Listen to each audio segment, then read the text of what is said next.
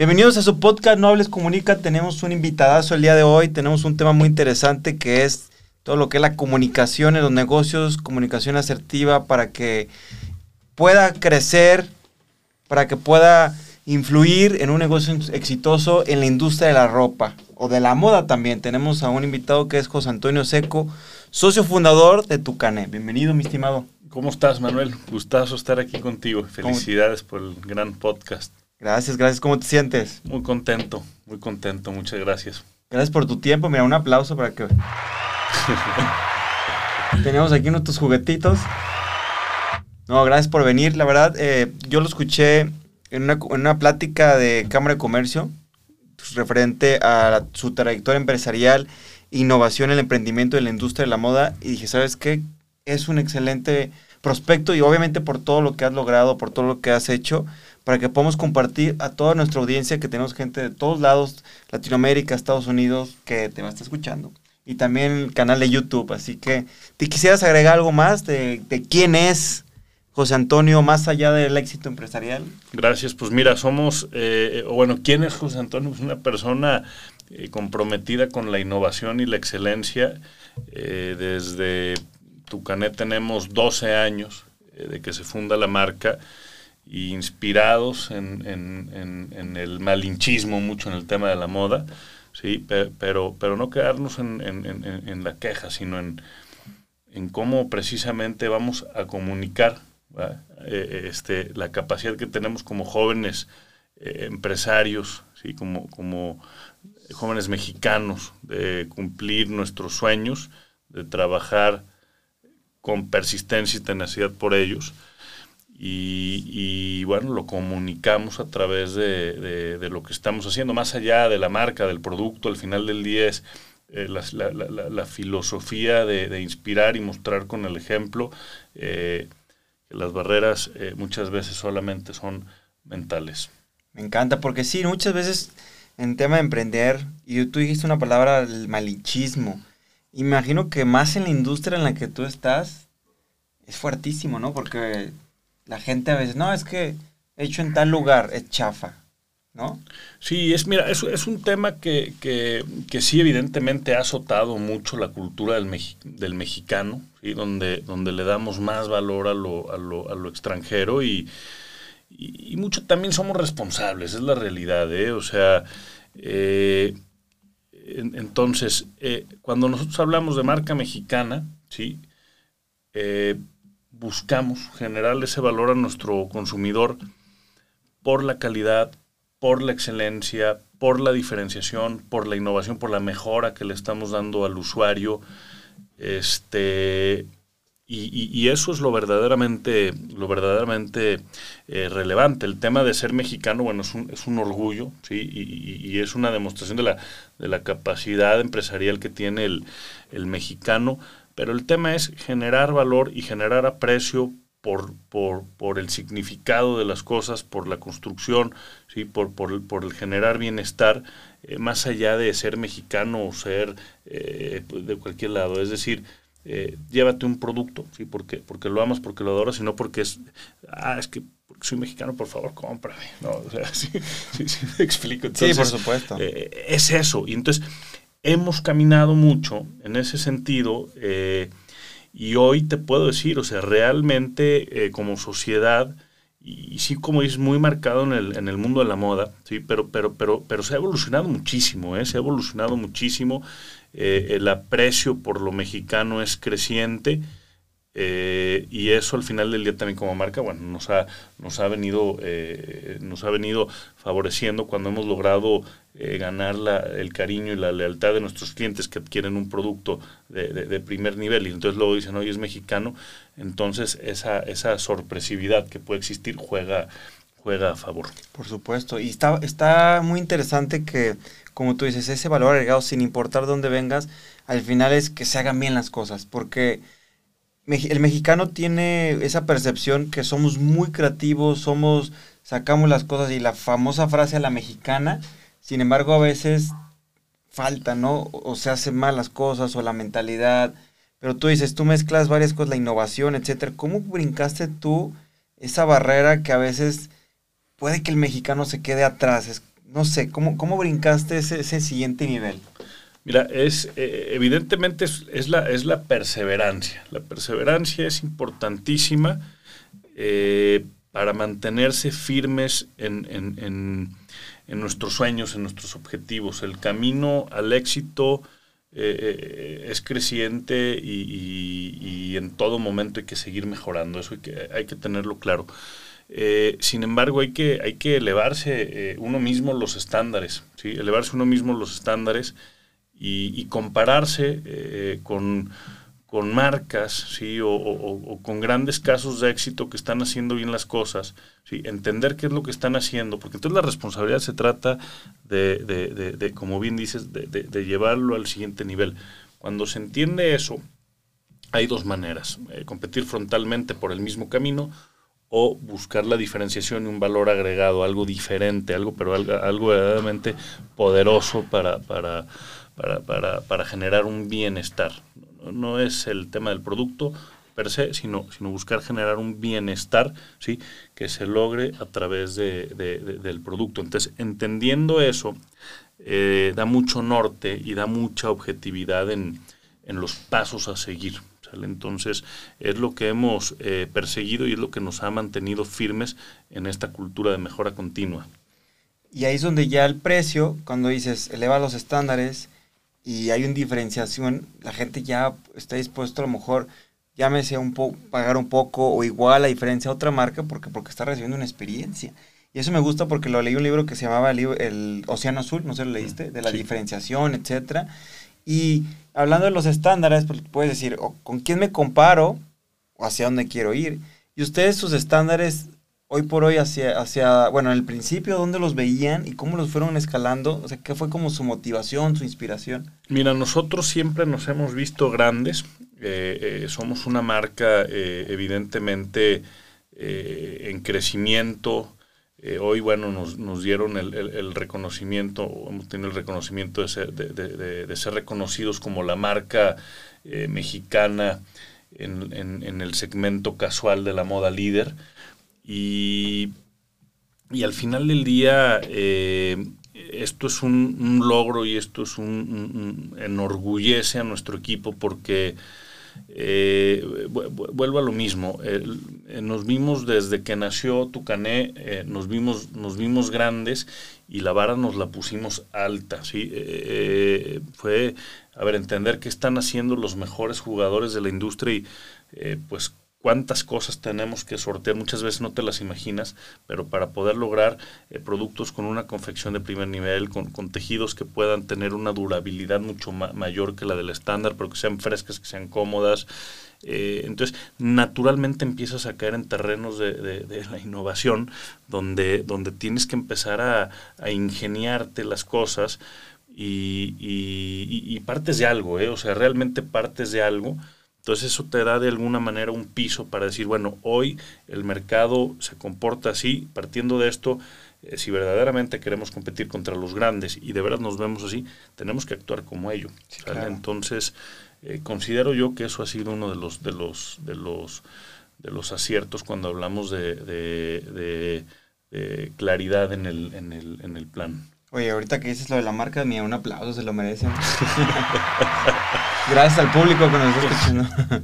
Oye, sí, y ahorita que mencionabas de, los, de esa claridad, bueno, más bien de la diferenciación, me imagino que en ese proceso fueron escuchando al público, ¿no? Buscando, escuchando lo que les gustaba, escuchando lo que ellos querían. ¿Cómo fue esa comunicación para que también ese estándar que ibas elevando iba asociado a las necesidades de tu público?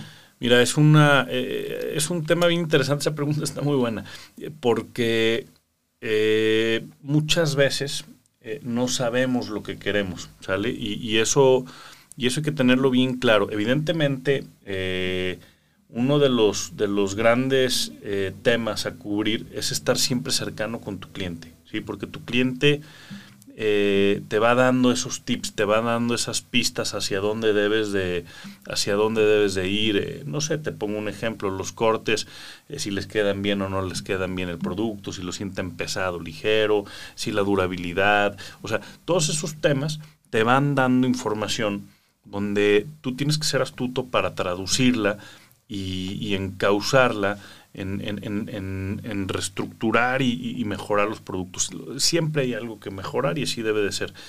Eh, lo que comentaba al principio, que muchas veces, eh, inclusive nosotros mismos o, el cliente no sabe eh, lo que desea, es por, porque, porque, estamos ya entrando terrenos asociados a la, a la visión. ¿sí? entonces, ahí es donde, donde entra la, la, la astucia de tratar de reconocer cuáles son las necesidades o problemáticas que pueden existir eh, en cualquier industria, en cualquier segmento, en, en, el, en, la vida cotidiana de la persona. Al final del día tenemos que pensar en eso, ¿sí? en, cómo enaltecer la vida de las personas. Entonces, cuando, cuando empezamos a entender esa parte, podemos eh, fusionar lo que sí te dice el consumidor, que, son, que serían los datos duros, ¿sí? con la visión de, de, de, de, qué poder crear que no exista para, para, para brindar una mejora. Y, suena fácil, pero, pero, pero es, es, es, es todo un reto. claro. Sí, tiene sus retos y, y, esa mejora continua que le decías hace rato de cómo ir escuchando y, sí, porque por supuesto que si me voy a la base de las necesidades del ser humano, pues tú estás enfocado en una parte fisiológica, ¿no? Que es la vestimenta pero al mismo tiempo das ese valor que ya es un tema aspiracional, un tema de éxito, etcétera. Que ahí fue donde tú fuiste buscando elementos claves. Sí, mira, nosotros, eh, como bien dices, eh, y por ahí hay una, una frase sí, de, un buen mentor. Eh, las cosas valen más por lo que significan que por lo que son.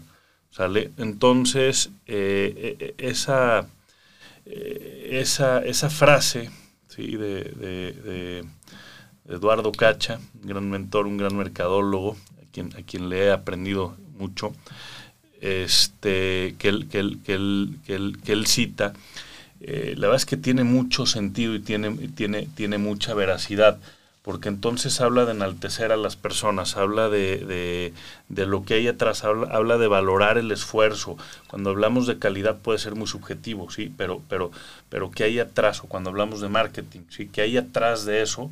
Y eso tiene valor, sí, porque si, si entendemos el tiempo como el recurso más valioso, sí, entonces eh, algo intangible es por eso que hoy podemos ver que, que, que, que vale tanto, y lo estamos viendo ahora en la, en la, en la en la revolución de la, de la innovación digital.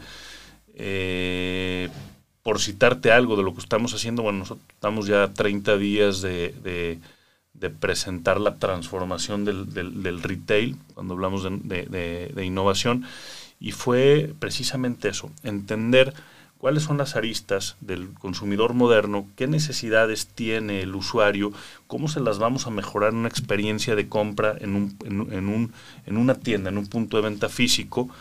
Entonces eh, eso se convirtió en un reto donde fusionamos la visión, el ingenio y la creatividad eh, que aportó el equipo de trabajo con todo esto que analizamos y esto que vimos para, para, para crear... Eh, eh, nuestro nuevo concepto de, tiendas tecnológicas que estaremos abriendo próximamente. Súper bien, que de hecho ahí en, ese evento que nos lo, nos lo platicaste, que ahorita para que la gente se dé una probadita de lo que va a haber. Y ese espíritu creativo, digo, me encantó la frase porque e, es el tema del valor de las cosas, porque creo que el valor, como dices, muchas veces viene tras de una historia. Como para un ejemplo, esta pluma, si me la dio alguien que yo quise mucho o quiero mucho, quizás para ti no tiene el mismo valor. Y puede ser muchas más, más cosas, ¿no? ¿De dónde nace ese espíritu creativo tuyo, mi estimado Seco? ¿Nació, se hizo? ¿Cómo, cómo empezaste con ese, esa parte? Mira, eh, eh, siempre he sido, la, la, verdad es que eh, sí, sí me considero creativo, me, me, considero una persona inquieta en el sentido de siempre estar buscando cosas nuevas. A veces es difícil porque te empiezan a llegar tantas ideas eh, a la mente y tantas cosas que quieres hacer y, y, a veces se convierte en un caos interno de por dónde empiezo y qué hago y quieres hacer todo. Entonces es cuando tienes que empezar verdaderamente a, a, bajar y a las ideas y empezar a, eh, aterrizarlas. aterrizarlas y a ponerlas en un plan, en, en, un plan de trabajo. Y eso te lo va dando la experiencia, es la realidad de las cosas. Entonces, la, la, naturaleza de la persona, eh, creo que esa viene, viene nata de alguna manera, ¿sí? Y, pero el cómo se va desarrollando y cómo se va profesionalizando te lo va dando eh, la repetición, te lo va dando la experiencia. Y sí te puedo decir, o sea, si me dices, oye, de, cuando empezaron acá, eh, hablando en mi vida personal, profesional, pues yo creo que hoy la, la, la gran ventaja competitiva que he logrado desarrollar creo que va alineada a la visión, tener más claro eh, cómo lograr y cómo poder materializar esos sueños. Me encanta porque fue un proceso, ¿no? Como dijiste algunas palabras claves que es el seguir, el, trabajarlo, el, el como aterrizarlo, porque muchas veces tenemos muchas ideas, sin embargo, si no se aterrizan es una idea, no tiene valor. ¿cierto? O sea, no, está monetizado. Es cierto, es cierto, ¿eh? hay, que, hay que aterrizarlas, hay que darles forma, hay que darles objetividad, hay que ver que sean sostenibles. Y sostenible significa que las ideas eh, vayan estructuradas más allá de la, de la, misma idea, es decir, eh, que vayan alineadas a, un plan de crecimiento, llámese económico, llámese desarrollo, a lo mejor económico es el, más fácil de explicar en, aquí a tu auditorio, pero es decir, si vamos a proponer una nueva idea de negocio, necesitamos acompañarla de cómo va a ser negocio, ¿no? Porque muchas veces pasa que, oye, voy a abrir un concepto así, así, asado, y entonces, este, pero ¿y el negocio? Híjole, pues lo vamos a ir viendo. Entonces, cuando no tienes eso claro, eh, esa gran idea puede diluirse y puede, y puede eh, por más brillante sí, que puede ser, eh, puede eh, emerger y puede desaparecer al no tener una ruta, al no tener un mecanismo de cómo, de, cómo va a ser sostenible, de cómo va a crecer. Y por ahí hay otro tema, ¿no? Cuando hablamos de economía que dicen, eh, a ver, dinero eh, siempre hay. Lo que hace falta muchas veces son buenas ideas bien ejecutadas. Entonces, eh, comento esto porque luego es mucho de las barreras de, del emprendurismo. Híjole, tengo esta, híjole, pero no tengo, dinero y cómo le voy a hacer. Y ahí es donde entra la astucia y donde entra la creatividad de decir, bueno, si tengo esta idea, ¿cómo la voy a, lograr materializar? Y la pregunta sería, ¿qué necesito para lograrlo? Más allá de decir, pues tengo esta idea, pero no tengo dinero. Es cambiar el diálogo. Claro, ya sea relaciones, ya sea un socio, tú vas buscando los mecanismos y un sistema, ¿no? También. Y ahí el tener a alguien, no sé si te ha pasado en este proceso, alguien que te dice, seco, no, a ver, a ver, esa idea está buena, pero, o sea, has tenido como algún mentor o, familiar, escuchar a tu familia que te, sí te baja eh, en el buen sentido, o, a lo mejor la idea era buena, pero mejor la vamos moviendo hacia acá. ¿Sí te ha tocado? ¿Has tenido...? Me ha tocado vivir de todo, por supuesto. Eh, este, uno de los grandes valores que, que, que considero y, a veces suena así muy romántico, pero cuando lo reflexionamos es cierto que saber escuchar. Cuando, no, cuando no sabemos escuchar, eh, vamos con el egocentrismo solos y a solas. Hay que saber escuchar, pero hay que saber escuchar también a quien debemos de saber escuchar. ¿sí? Este, a veces lo más fácil es pedir eh, eh, eh, la opinión del amigo y que o sea, entonces te quedas en opiniones muy subjetivas, muy de sentimiento, que son válidas, pero hay que confrontarlas con, con las ideas de la experiencia. Entonces, es otra de las cosas que te puedo compartir. que, que, que, la experiencia nos ha dado a aprender que cuando vamos a buscar materializar una idea, buscamos siempre eh, al experto que a lo mejor pueda orientarnos y pueda eh, ayudarnos o, emitirnos una, una opinión. ¿sale? Entonces, eh, cuidando también no caer en, el, en, el, en, la famosa parálisis por análisis. Hay claro. que, hay que, hay que, siempre, siempre hay un contenido de riesgo, ¿no? Entonces, yo me considero intrépido en ese sentido. Agarras y vámonos, pero, pero está bien porque es que es como una analogía, si te vas a subir una montaña, te rodeas del que sabe, dices, y ya el que sabe te dice, oye, va a estar difícil, pero te avientas, ¿sí o no? Sí, sí, sí. Pero si ya te asesoraste y no vas y te subes a la montaña solo, porque evidentemente, pues claro que te puede pasar algo. Oye, y en este proceso de todo lo que me platicas, ¿has tenido mentores? Digo, mencionabas ahorita varios. De este cuate de marketing, Eduardo Cacho, me, creo que mencionaste. ¿Alguien más te ha ayudado en el proceso general? Por supuesto, por supuesto. Sí, sí. Eh, eh, eh, a ver, uno de los, de los grandes éxitos como empresa fue que logramos consolidar un consejo consultivo de, de, administración a muy temprana edad.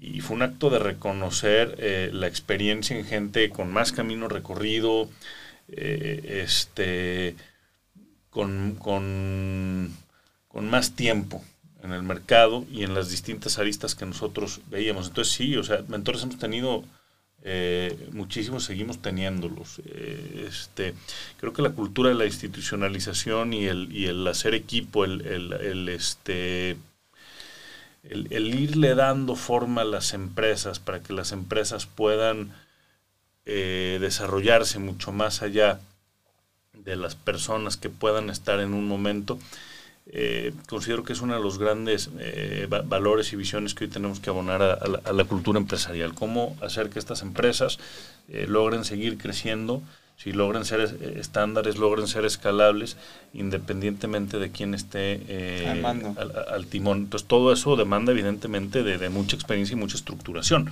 que es en lo que, en lo que hay que trabajar mucho.